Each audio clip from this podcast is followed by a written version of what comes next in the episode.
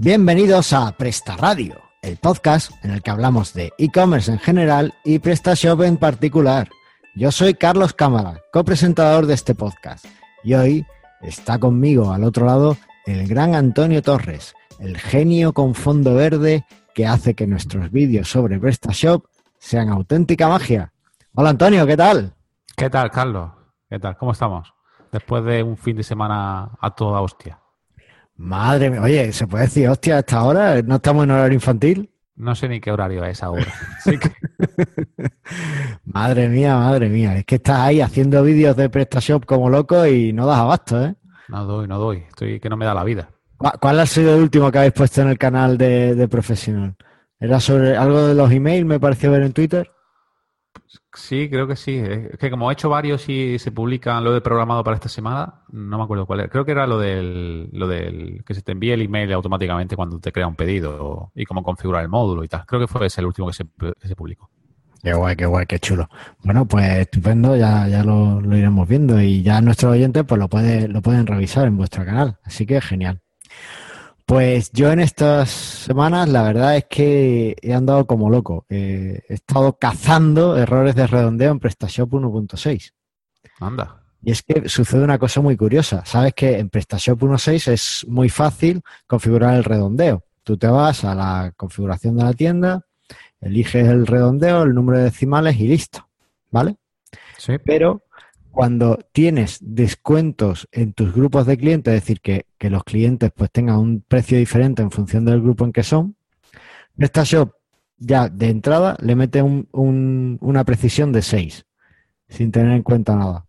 Y mm. yo creo, bajo mi punto de vista, eso es un error. Así que, bueno, he estado cazando ese error y, lo enviaré a los desarrolladores para, para, ver si quieren incluirlo en las próximas versiones, esa, esa solución.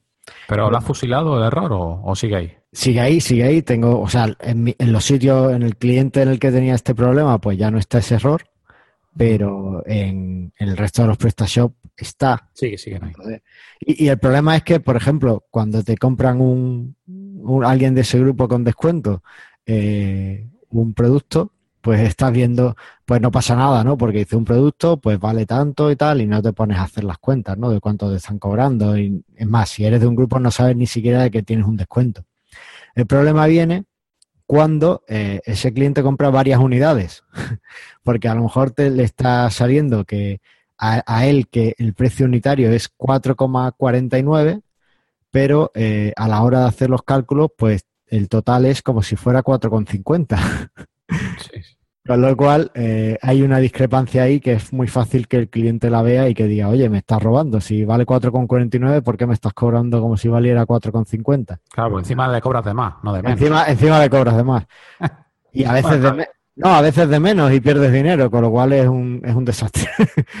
Así que, bueno, pues le enviaremos la corrección para que todo el tema de los decimales pues sea uniforme durante toda la tienda, que es como creo que debería ser, ¿no? Pues, ¿y esto no se han dado cuenta ningún asesor que hay por ahí que suele hacer estos cálculos y ver todas estas facturas? ¿Lo ha tenido que dar cuenta un cliente tuyo? Bueno, es que es un error un poco, o sea, no sé, un poco ahí escondido. Ten en cuenta que tampoco creo que haya tantos casos en los que eh, se esté dando esto. Eh, solo sucede con grupos de clientes. PrestaShop, aunque es muy potente para usarlo con mayoristas, no hay tanta gente que lo use combinando mayoristas y clientes. No hay tanta gente que use esta funcionalidad tan avanzada de descuentos por grupo de clientes.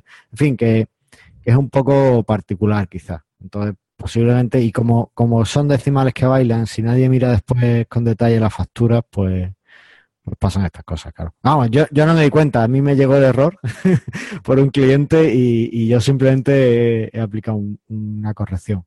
yo, yo, seguro que si a mí me hubiese pasado, hubiese comprado y no miro el total y no miro nada más. La verdad es que no, no me pongo a... Pero a partir de ahora, cada vez que cuando compre en Amazon lo voy a mirar, a ver si, si se desglosa bien. Tú míralo y si no les meten una reclamación a ver si te lo regalan. No, no lo creo. Oye, ¿y tú qué tal? ¿Qué, qué tienes por ahí? Bueno, pues últimas dos semanas un poquito saturadas. Eh, hace mm, unos 10, 12 días estuve en Málaga en el meetup de, de de Málaga con José Antonio Ruiz y Ismael Torres, que son los, son embajadores de PrestaShop y son los que lo hacen allí, muy bien, gente muy maja. La verdad que fue un evento bastante chulo en el que va a asistir unas 80 personas así. ¿Nos los vamos a traer al programa o qué? Pues están invitados cuando quieran, pueden venir. Allí he conocido a mucha gente y, te sorprenderá que algunos no escuchaban. O sea que llegamos hasta Málaga. O sea, bueno, a, un, radio de 200 kilómetros estamos llegando. Más eh, Eso es porque he, subido la, potencia de la antena. Ahora, ahora llega un poquito más lejos. Así que la verdad es que sí, que, cuando quieran, si nos escuchan, estar invitados a, venir al programa y hablar de un poco de PrestaShop. O de lo que quieran, tampoco, esto es un podcast al final. Si quieren hablar de otra cosa, que hablen de su vida, que hablen de, lo que quieran. La verdad es que son dos, dos personas muy interesantes, de, tienen muchas cosas que contar y, seguro que tendríamos para varios programas con ellos. Genial. Y bueno, eh, aparte de eso, el, el viernes pasado estuvimos en el Costa de Almería Digital Day eh, eh, que me sé la URL. Mediamarketingdigital.es. Uy. Ah, punto Casi te equivocas, sí, sí, es punto ah, es. Ah, vale, vale. Pensado, lo has pensado. he pensado, el punto al final, porque ya me que me sé lo que viene dentro del dominio, me falta el punto lo que viene detrás. Pero ya, ya lo tengo, ya lo tengo. Sí, ¿qué tal? Después de haber estado. Pues muy bien, eh, hablaremos después un poco sobre eso, ¿no? A ver qué, qué nos ha parecido. Bueno, de hecho, el programa trata un poco sobre eso. Sí, ya que somos colaboradores oficiales de, Totalmente. del Costa de Almería y esperamos serlo el año que viene también. Pero este bueno, y, más sorpresas, más sorpresas que no sabes. Lo que pasa es, bueno, eh, son cosas que me guardo en la manga como oh. productor del podcast. ya, ya irán saliendo, ya irán saliendo, tú no te preocupes. Pero yo vengo aquí sin saber. Muy bien, muy bien. Bueno, aparte de eso, eh, pues nada, pues terminamos el viernes y el sábado a las 5 de la mañana me fui a Chiclana. Eh, bueno, ¿y qué tal el meetup de Chiclana? Pues muy bien, la verdad es que muy bien. Me levanté súper temprano porque era un meetup de todo un día, así que a ver si hacemos alguna cosa así aquí nosotros en Almería, un meetup de todo un día con 10 ponentes, comida, desayuno, café y de todo. Y, nada, empezaba a las 9 de la mañana y acabó a las 8 de la tarde y bastante bien. La verdad que fueron para un meetup de Chiclana, que es una población parecida a la de Roquetas, un poquito menos. Eh, se apuntaron 187 personas y asistieron 110. Así que. Oh, ¿Sobre qué era? ¿Sobre PrestaShop? No, era sobre WordPress, pero, pero bueno. ¿Pero conseguiste que alguien dejara WooCommerce y se pasara a PrestaShop? Si te digo la verdad, mi taller salió horroroso en el que eh, iba a enseñar cosas de WPO y se me jodió el servidor y estas cosas que estás tocando estás a cambiar a, parámetros del servidor y ya se me metieron los suelos de la muerte y empecé a enseñar cosas y de entre ellas enseñé PrestaShop, PrestaShop que iban rápido. ah, bien, bien, bien, ahí evangelizando, eso está y enseñé, y bueno, enseñé uno que va muy rápido, que es el de nuestro amigo de móvil Tecno, y no fue por nada, fue porque fue el primero que se me vino a la cabeza y dije, este va rápido, mirad este lo rápido que va y tal, y así explicando cosas por encima y, y sí, enseñé un poco de todo. Eh, mi ponencia es fatal, todo lo demás muy bien, pero bueno, en general bien. Oye, no puedes hacer unas ponencias excelentes cada vez que vas a un sitio. Algunas tendrías que fallar, ¿no? Que ya, ya estabas encadenando demasiados éxitos. Bueno, no creo yo que tanto éxito. no me salen tan bien, pero bueno. Y nada, bueno, y la previsión de futuro es el 4 de abril estaré en Marbella, en el Marbella Digital, y estáis invitados a venir porque también se trata de e-commerce, no en particular de PrestaShop, pero sí en e-commerce de general y cualquiera que quiera venir dejaremos el enlace al meetup para que se apunte para asistir. Vale, pues lo metemos en la sección de eventos. Genial, lo metemos en la sección de eventos. Y el que sí me alegra de decir es que mm, el primer meetup de PrestaShop de Almería de este año ya tocaba, así que qué, qué te parece?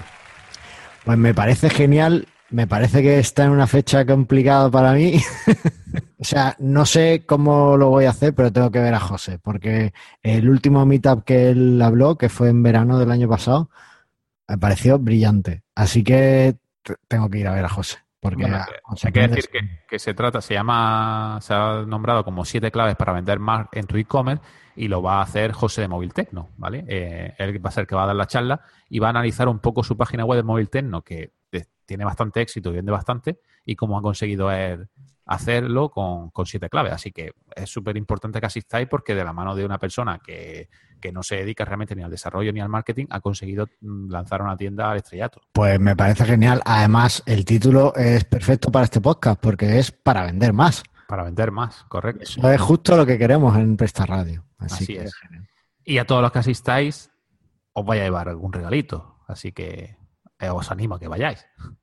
Y a los que asistamos de forma virtual después viendo el vídeo, Nada, muy mal. Eso no, eso no. Hay que estar allí, hay que estar pie del cañón. Es que José, hay algunas que no vaya, a que va No. todas. José está ahí. Pues hay que hacer lo mismo, hay que hacer lo mismo. Totalmente. Vale, vale. Bueno, pues lo apuntamos. El, ya sabéis, el próximo día 5 de abril, si estáis por aquí por Almería, os espero. Oye, estoy viendo que el 4 vas a estar en Marbella y el 5 te vienes para acá. Sí, sí, voy y vengo en el día en Marbella. Como decimos por aquí, tienes más kilómetros que el baúl de la Piqué.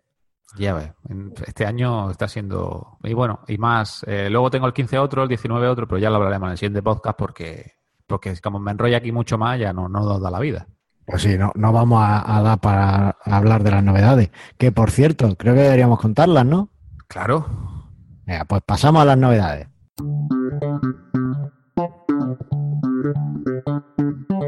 Oye, ¿qué crees que tienen en común un banco, el primer sistema de, de pagos online que hubo y un banco tradicional de toda la vida? Porque ¿Se puede pagar en ambas cosas? No lo sé. Muy poco, ¿no? Si hablas de PayPal y Bankia, eh, lo que tienen en común es que se han asociado para mejorar la experiencia de pago de sus clientes en España. ¿Qué dices? ¿Pero con tarjetas negras también o, o no? No lo sé, yo voy a pedir una. Yo, yo voy a ver si, si me dan una porque eso estaría súper interesante. El caso que, bueno, pues Pay- PayPal y Bankia eh, van a ofrecer una mayor integración eh, en sus servicios, ¿vale? De forma que, bueno, pues van a facilitar que las tarjetas que tengamos en Bankia pues se integren dentro de nuestras cuentas de PayPal, ¿no? Tú sabes que en PayPal puedes añadir una cuenta bancaria o una tarjeta por, por si te quedas sin dinero en PayPal, ¿no? Porque el dinero tiene que entrar en PayPal de alguna forma si quieres pagar con PayPal. Pues parece que se, se han, se han unido para esto. También, bueno, pues los clientes de Bankia van a poder ver las transacciones que se hacen con sus tarjetas y sus cuentas de Bankia que estén asociadas a PayPal dentro de eh, las transacciones de Bankia Online. Así que, bueno, pues es una, una integración más. A mí me sorprende una cosa de esto y es que eh, PayPal me parece una, aunque es un, un sistema de pagos que lleva mucho tiempo y que, bueno, que está muy reconocido, muy implantado, es casi un estándar, pero siempre está como un poco al borde de, de la legalidad, al menos aquí en España. Y es que yo no he conseguido todavía que PayPal me dé una factura de las comisiones que me cobra. Ni lo vas a conseguir nunca. Ni lo voy a conseguir nunca, porque PayPal está, bueno, ni yo ni ningún e-commerce de España, porque está, tiene su sede en Luxemburgo y parece ser que no tiene obligación de, de, fac- de- de emitir facturas por, por sus comisiones allí. Entonces, bueno, pues acogen a eso para no darle factura a nadie. El caso es que los usuarios de PayPal, ahora que también tengan Bankia como su banco favorito, pues van a poder seleccionar la fuente de fondos que, quieran, ¿no? Desde tarjeta cuenta y, y así hacer sus pagos a través de PayPal. También verán la representación digital de las tarjetas de Bankia eh, dentro de PayPal Wallet y bueno, en fin, esto es más, más comodidad para, para los usuarios, ¿no? Bueno, pues más seguridad, ¿no? Porque cuando, cuando hacen una compra con PayPal, pues tienen esa protección del comprador y demás que, que es tan interesante y que, que hace que muchos usuarios cuando entran a nuestras tiendas pues quieran usar PayPal para comprar, ¿no? Porque les parece más, más seguro. Si no llega el producto y tal, pues PayPal intercede un poco por, por ello. Es interesante. Eh, está bien ver que la banca tradicional pues se va acercando muy despacio, muy lentamente a servicios online como PayPal, en vez de reinventar la rueda con sus propios servicios y pagos Tradicional. propios, tradicionales, ¿no? Bueno, no, no tradicionales, sino muchas veces intentan eh, crear su propio PayPal. Bueno, pues si ya está PayPal y no pueden mejorar las comisiones y no, pues también es un poco absurdo crearlo, ¿no? Mm. ¿Y tú tienes Bankia para probarlo o no? No, yo dejé Bankia hace mucho tiempo y no, ahora solo tengo un banco, un banco online, o sea que, que es 100% online, así que no, no, no uso Bankia. Bueno, pues yo sí puedo lo probaré porque si tengo Bankia un poco por obligación, no porque yo quiera, porque estaba en Ah, otro, ba- estaba en otro banco. Bueno, pero aparte de la hipoteca la tenía en otro banco y de repente Bankia se la ha comido y ahora soy Bankia. Ah, claro, claro, es verdad. es verdad. Y, y justo también ha pasado estos meses. y. Pero bueno, que si puedo lo probaré a ver que a ver si es verdad que mejora o no mejora. Para Vale. comprarme algunas cositas y poder hacer algún unboxing que está tan de moda, ¿no? Pues sí, porque me alegra que lo menciones. y es que AliExpress ha batido un Guinness World Records de unboxings en su octavo aniversario. ¿Qué me dice? Octavo aniversario ya y son los reyes del mundo. Bueno, sabes lo que es el unboxing, ¿no? Para aquellos clientes que no lo sepan, eh, es una cosa que se ha puesto de moda o que se puso de moda entre la gente y es que cuando recibían un paquete, pues lo abrían la caja, lo grababan mientras abrían la caja y iban contando un poco las cosas que tenía el paquete, que habían comprado y tal y bueno, así le daba al usuario pues una, una, sensación que estaba más cercana del paquete que podía comprar, ¿no? Si le interesaba y demás. Entonces, bueno, pues parece que AliExpress ha convocado, hizo una convocatoria de unboxing y más de 300 personas se presentaron el, en Callao, en los cines de Madrid de Callao, y, allí pues hicieron un, unboxing pues multitudinario, ¿no? ¿Y de qué lo hicieron? Una caja que contenía en su interior una Mi Band 2 de Xiaomi, oh. que parece ser que es uno de los, de los productos estrella de AliExpress Plaza, ¿no? Que es el canal de vendedores locales de, España. si yo sé, me voy a Madrid nada más que por eso. Sí, sí, totalmente. Así que bueno, pues mira, eh, qué interesante. Aquí eso también, en el fondo no es más que usar las redes sociales para, para hacer marketing. Y el marketing es algo que, yo creo que tenemos que tener muy presente en nuestro e-commerce. ¿Qué te parece a ti? Sí, lo tenemos que tener muy presente. La verdad es que yo no tengo mucha idea. Y... ¿Sabes quién sabe un montón de marketing? ¿Quién sabe? José Faching. Venga ya. ¿Sí? eso? ¿Quién es ese tío? No lo conozco de nada. Bueno, José Faching es uno de los consultores de marketing más importantes de nuestro país y tuvimos la suerte de entrevistarle el pasado viernes en el Costa de Almería de Digital Day. Así que, ¿qué te parece si usamos como tema del día la entrevista que le hicimos a, nuestro amigo José, que, estuvo espectacular y es una entrevista, además de, que es un tío muy simpático, pues nos, nos enseñó un montón y aprendimos un montón. ¿Qué te parece? Me parece genial. Pues venga, pasamos a la entrevista como tema del día.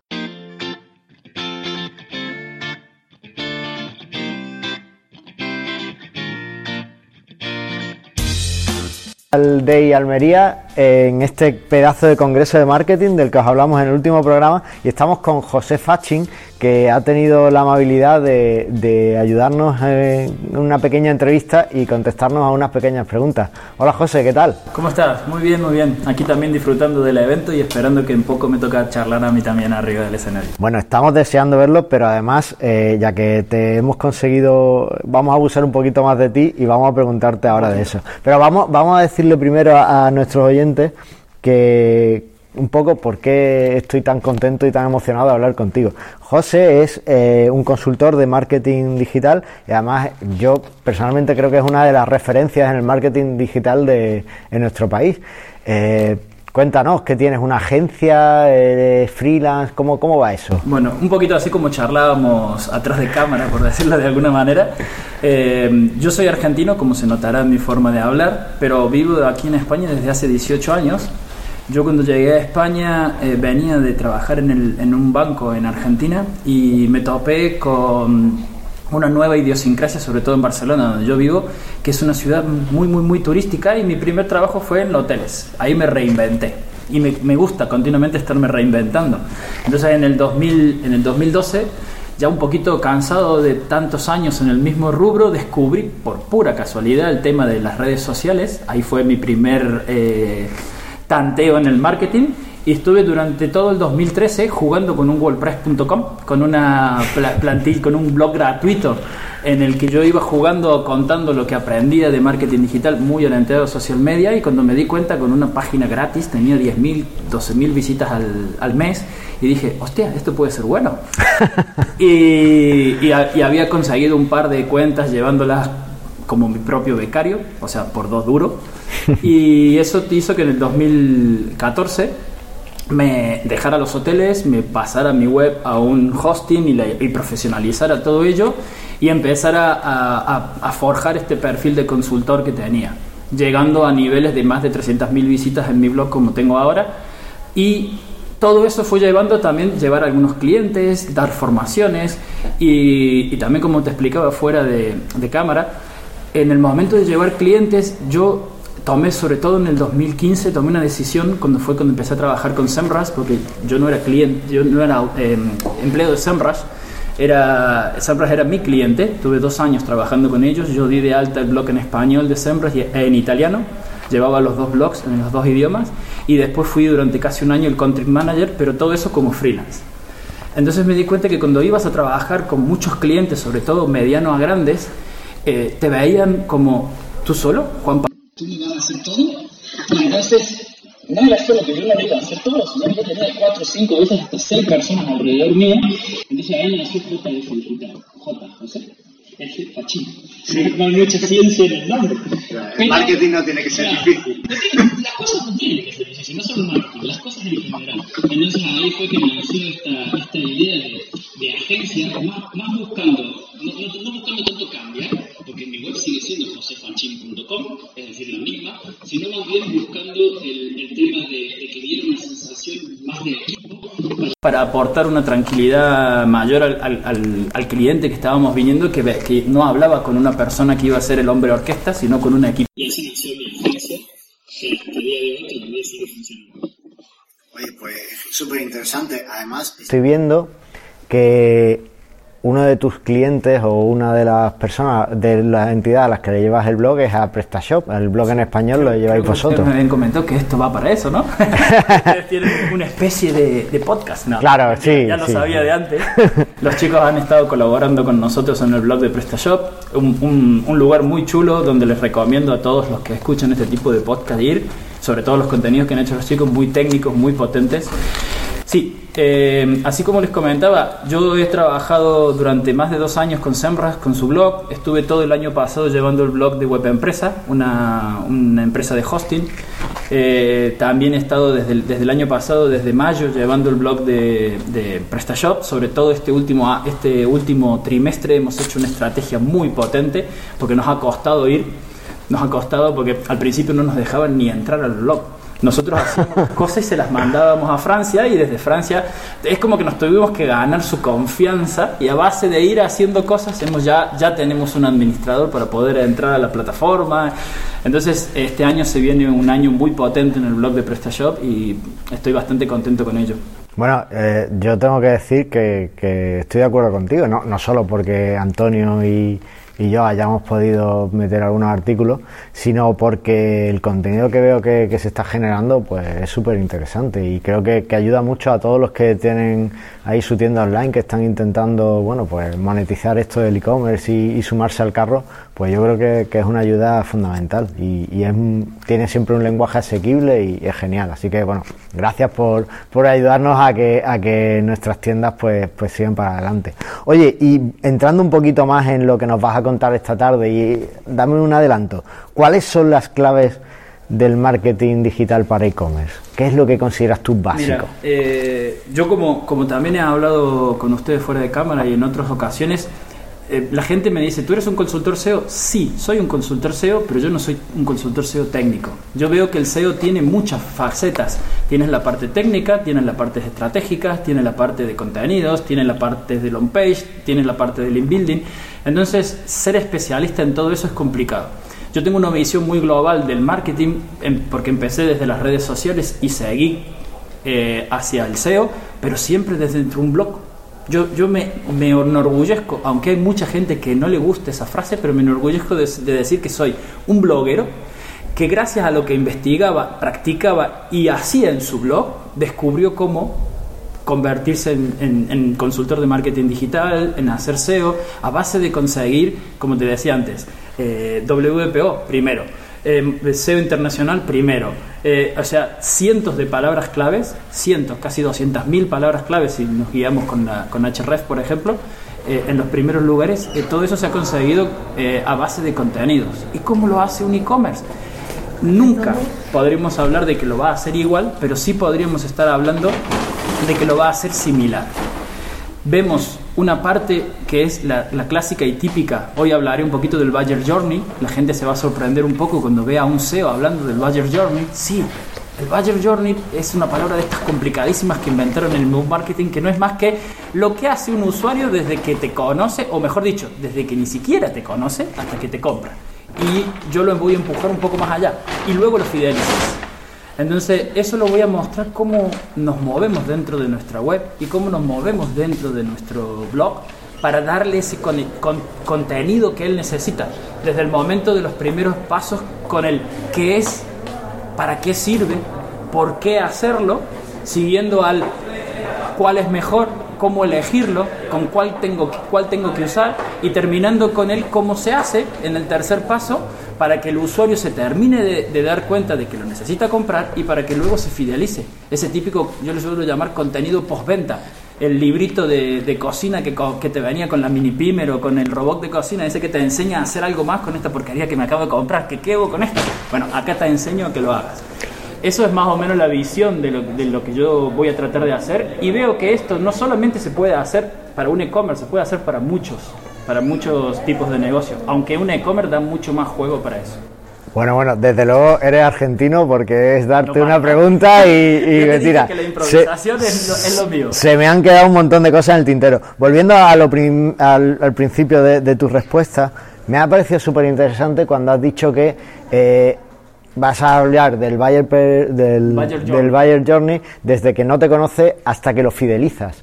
Es que con el, yo, yo siempre tenía o he tenido la sensación de que el marketing de contenidos te, te sirve para captar al cliente pero que no es tan bueno para fidelizar. Para fidelizar siempre tienes que usar otra. Tiene ese- esa visión errónea del, del mundo del marketing de contenidos. Normalmente la gente se cree que el marketing de contenido es para que la gente te vea en Google y después ya de ahí no sirve para nada. No. Eh, otro de los términos, no porque sea un fanático del, del, del inbound marketing, pero otro de los términos que se usa mucho en inbound marketing es el lead nurturing. Es decir, nutrir a un lead para que sea cliente. Porque esa es la mayoría, la gente tiene una- un cacao mental con lead, cliente. No. Una cosa es una visita, que es una visita, que no sabe ni cómo se llama, ni quién es, ni qué, le- ni qué quiere. Otra cosa es un lead, que es alguien que ya empezó a demostrar eh, relación contigo, que te ha empezado a dar algunos datos en, en SEO o en, o en marketing, diríamos, te da pistas de lo que quiere. Y otra cosa es un cliente final. ¿Mm? Entonces, un cliente final no es un lead, es un cliente. Claro. Un lead no es una visita, es alguien que ya tienes datos para ayudarlo en ese camino. Y el lead nurturing es nada más que eso, que coges el lead luego de que ya te conoció, luego de que ya te dio unos pasos y lo vas da nurturing de nutrición y le vas dando de comer para que se dé cuenta de que lo necesita. Por ejemplo, ¿qué estoy haciendo yo con el blog de PrestaShop? Eh, el blog de PrestaShop está activo desde hace casi 8 años, pero me he dado cuenta que le faltaba muchas cosas, inclusive que había otras que no tenían una, un- no seguían una estrategia ni un sentido. Y estoy 7 años después hablando de qué es esto, qué es lo otro. ¿Por qué? Porque me doy cuenta de que un montón de gente que se prendió al carro del e-commerce y se compró o se hizo un PrestaShop porque es fácil y funciona de puta madre, eh, se da cuenta que no es tan fácil como solo tener e-commerce. Ahora, ¿qué hago? Entonces, ¿qué es el, eh, el AMP que me lo escribiste tú mismo? Sí. ¿Ah? Eh, ¿Qué es eh, la WPO que si no me equivoco me, la escribió, me lo escribió aquí tu colega? O sea, Sí. vamos, vamos al caso de eso. Y no solo qué es, sino este módulo, para ti que no tienes un alto nivel, te ayuda a hacer esto, a hacer esto, a que cargue más rápido, te ayude a que funcione mejor esto otro. Entonces, voy dándole un par de cosillas, por ejemplo, eh, qué es la ley de cookies y cómo se implementa. Entonces, lo voy tratando desde un punto de vista SEO. Tengan en cuenta, también eso lo he charlado con mucha gente, que cuanto más básica es una palabra, más gente lo busca. Eso te ayuda Ajá. no solamente a captar nuevos seguidores y nuevo público para que sea lead de PrestaShop, en el caso del blog de PrestaShop, sino que además también te ayuda a darle información al cliente nuevo que solo conoce una parte de- del pastel. Y, no- y se cree que solamente las velas son el pastel entero. Y no, no es De así. acuerdo. Ya veo, ya veo. Entonces, todo este tipo de información es la que se va generando gracias a todo esto y hay herramientas y hay muchas formas de hacerlo de manera muy fácil. Sí, desde luego estamos viendo un montón de, de cosas en este, en este congreso. Oye, y ya puestos, eh, ¿qué mejoras has visto en la versión 1.7 de PrestaShop desde el punto de vista del marketing? Sí, por desde encima. Mi punto, sí, sí, sí. Desde mi punto de vista como, como especialista en marketing de contenidos, no soy un perfil extremadamente técnico, no tengo ningún miedo en decirlo, pero eh, sí he notado varias cosas, no solamente porque las he notado yo en, en- en carne propia al ver lo que van haciendo algunos clientes y algunos colaboradores, sino también en base a charlas con mucha de la gente, como ustedes mismos que publican en el blog.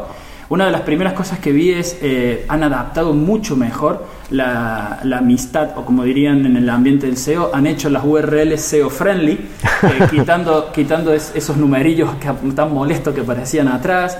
eh, han, han, han- han ido como, como quien diría, evolucionando mucho eh, a que PrestaShop sea más limpio. sea más fácil de, de configurar y, me- y que te, co- te cueste menos hacerlo. Entonces yo creo que se ganó mucho terreno en el 1.6 en su día cuando se evolucionó, pero es- esta punto, esta versión de 1.7 ha, ha pegado un salto gigantesco hacia la usabilidad. Ojo, hacia la usabilidad desde el punto de vista del que está del otro lado, no del cliente, ¿no? Del que está del otro lado para favorecerlo de cara a Google y para favorecerlo de cara al usuario también. Claro, eso, eso está genial. Oye, yo, como, como, como, tiende- como tendero me refiero, ¿no? Como Sí, que sí, programa como y- y, conduce la tienda. efectivamente. Oye, yo, yo me quedaría aquí hablando todo el día, pero me temo que no me vas a dejar. no voy a poder raptarte mucho más tiempo. No, y sé si la gente se comería 3-4 horas de, de podcast. bueno, pero yo estoy aquí aprendiendo un montón, así que, oye, ya para terminar y para cerrar, ¿tú crees que hay que ir al PrestaShop Day? Madrid. Yo creo que el, el saber nunca engorda, ni ocupa lugar, como dice, eso no lo inventé yo, eso lo dicen por Sí. todos lados. Y además de ello, eh, creo que todos los eventos que tú puedas ir de tu sector, ya sean de marketing digital, de comercialización o de donde estés, siempre te van a ayudar. Yo haría diferenciaciones, que lo he dicho a muchas personas, normalmente el evento, más que para aprender, es para abrir boca, para que te- tú te des cuenta qué es lo que hay que no sabías ni que existía y, qué otras herramientas se pueden usar para mejorar lo que ya sabes que existe pero que no te termina de funcionar. Luego ya tienes que profundizar un poco tú, porque muy poco se puede enseñar en 30 minutos arriba de un escenario, entonces más, más que eso es darte el puntapié inicial para que tú luego puedas coger esa, esa posta y seguir más allá. Y PrestaShop Day es ideal para eso. Es uno de los pocos eventos, yo voy- este va a ser mi tercer año consecutivo.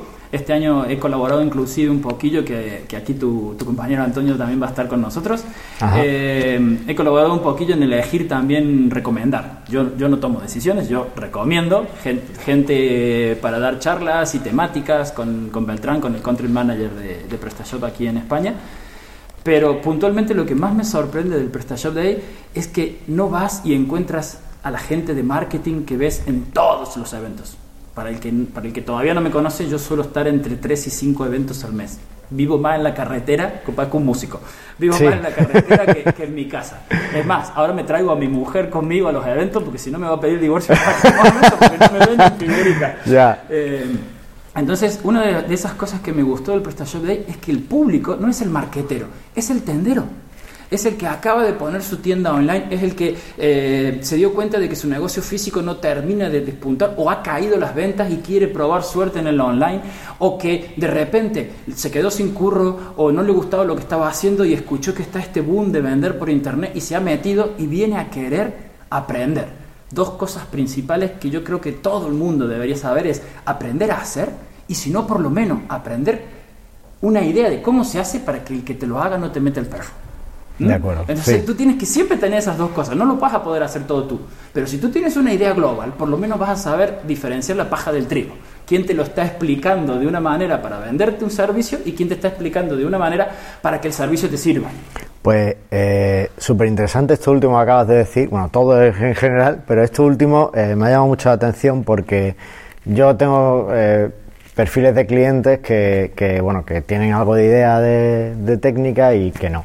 Los que no tienen ni idea realmente es problemático porque eh, da igual, además no, no suelen querer aprenderlo y no tienen por qué, pero es verdad que ese conocimiento básico, si lo tuvieran, ayudaría mucho mejor, mucho más a la comunicación con, Sí. con la persona que lo va a hacer Y creo que ese es el, el evento Y- exclusivo para esas personas. y les ahorraría, porque muchos de estos vienen rebotados de otros eh, desarrolladores que, que no eran tan honestos como yo, vamos a dejarlo. Pasa con el social media, pasa con Claro. el SEO, pasa con Y, todo. y- ¿no? y Eso- les hubiera ahorrado, les hubiera ahorrado mucho dinero porque no se hubieran ido con el primero que les vendió la moto, que además era una moto que estaba rota. Yo tengo, yo hace muchos años, porque la verdad que hay veces que me pongo a pensar y me parece poco y otras veces me parece mucho. Uno de mis primeros artículos eh, en, el, en el tema del, del- del marketing digital fue con social media y, y que se hablaba mucho del vende humo. Y decía, el problema no es que hay vende humos, es que la gente lo quiere comprar. No quiere comprar. Sí.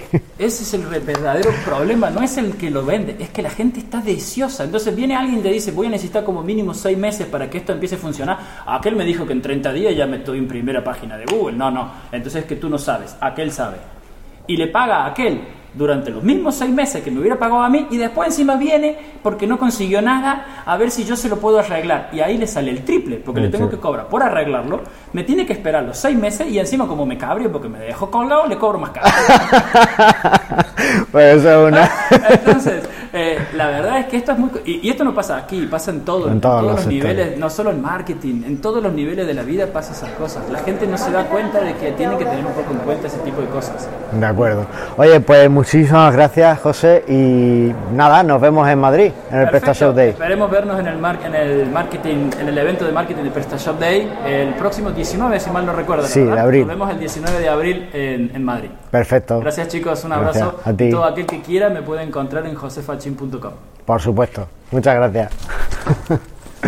bueno, ¿qué te ha parecido la entrevista? Genial, vaya, eh, mm, se queda corto lo que dice. Podríamos haber estado hablando cinco horas ahí. La verdad, la verdad es que sí. Fue un día muy provechoso. Yo aprendí un montón. ¿Y tú?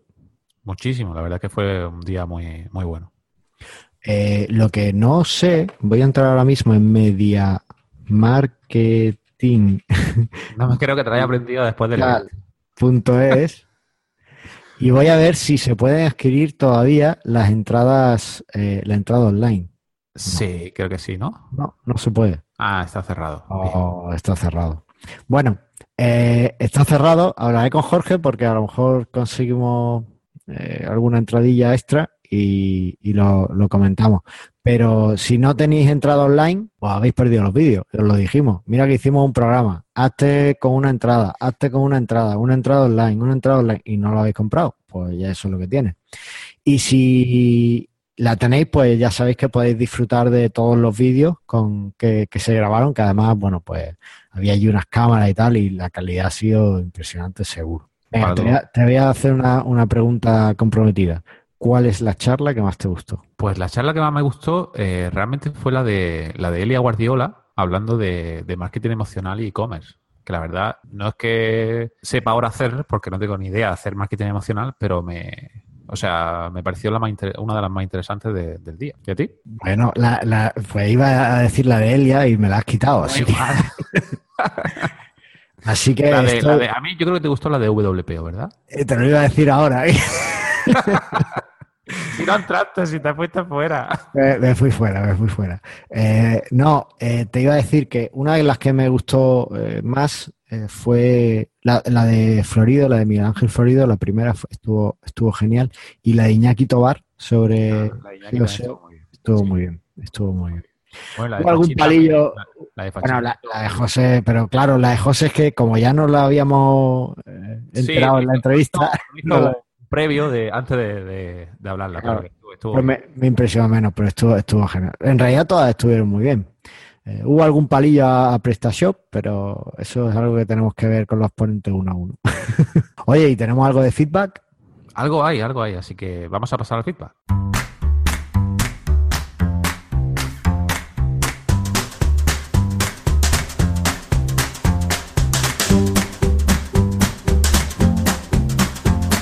Como feedback tenemos un comentario de nuestro amigo José Movitecno en Evox. Que ya el otro día en los grupos de podcasters me dijeron que hay que decir Evox porque es una plataforma española y menos iVox. Así que ya, Ah, claro, es Evox. bien, bien. Yo creo que Bueno. decirlo todo en español y dejarse de, la- de inglés y de todo ese rollo. Entonces en vez de feedback decimos feedback. ¿ok? Feedback, sí. Vale. A partir de ahora vamos a la sección de feedback. Feedback. Vale. Bueno, José nos, nos dice: Hola, como almeriense me alegro que se celebre este primer Digital Day Costa de Almería. Por supuesto que allí nos vemos. Un saludo. Y Pues allí, efectivamente. allí nos vemos, allí nos vemos. Ya que aprovecho decirle que José está invitado al podcast cuando quiera. Oh, sí, tenemos, tenemos que traerlo. Oye, pues, Después de su después de su meetup, si quiere, hablamos de ello. pues sí, yo creo que podríamos hacer algo después del meetup. Sí, sí, sí. Venga, lo, lo vemos, lo vemos. Oye, pero mientras tanto, ¿sabes lo que me he enterado, tío? ¿Qué?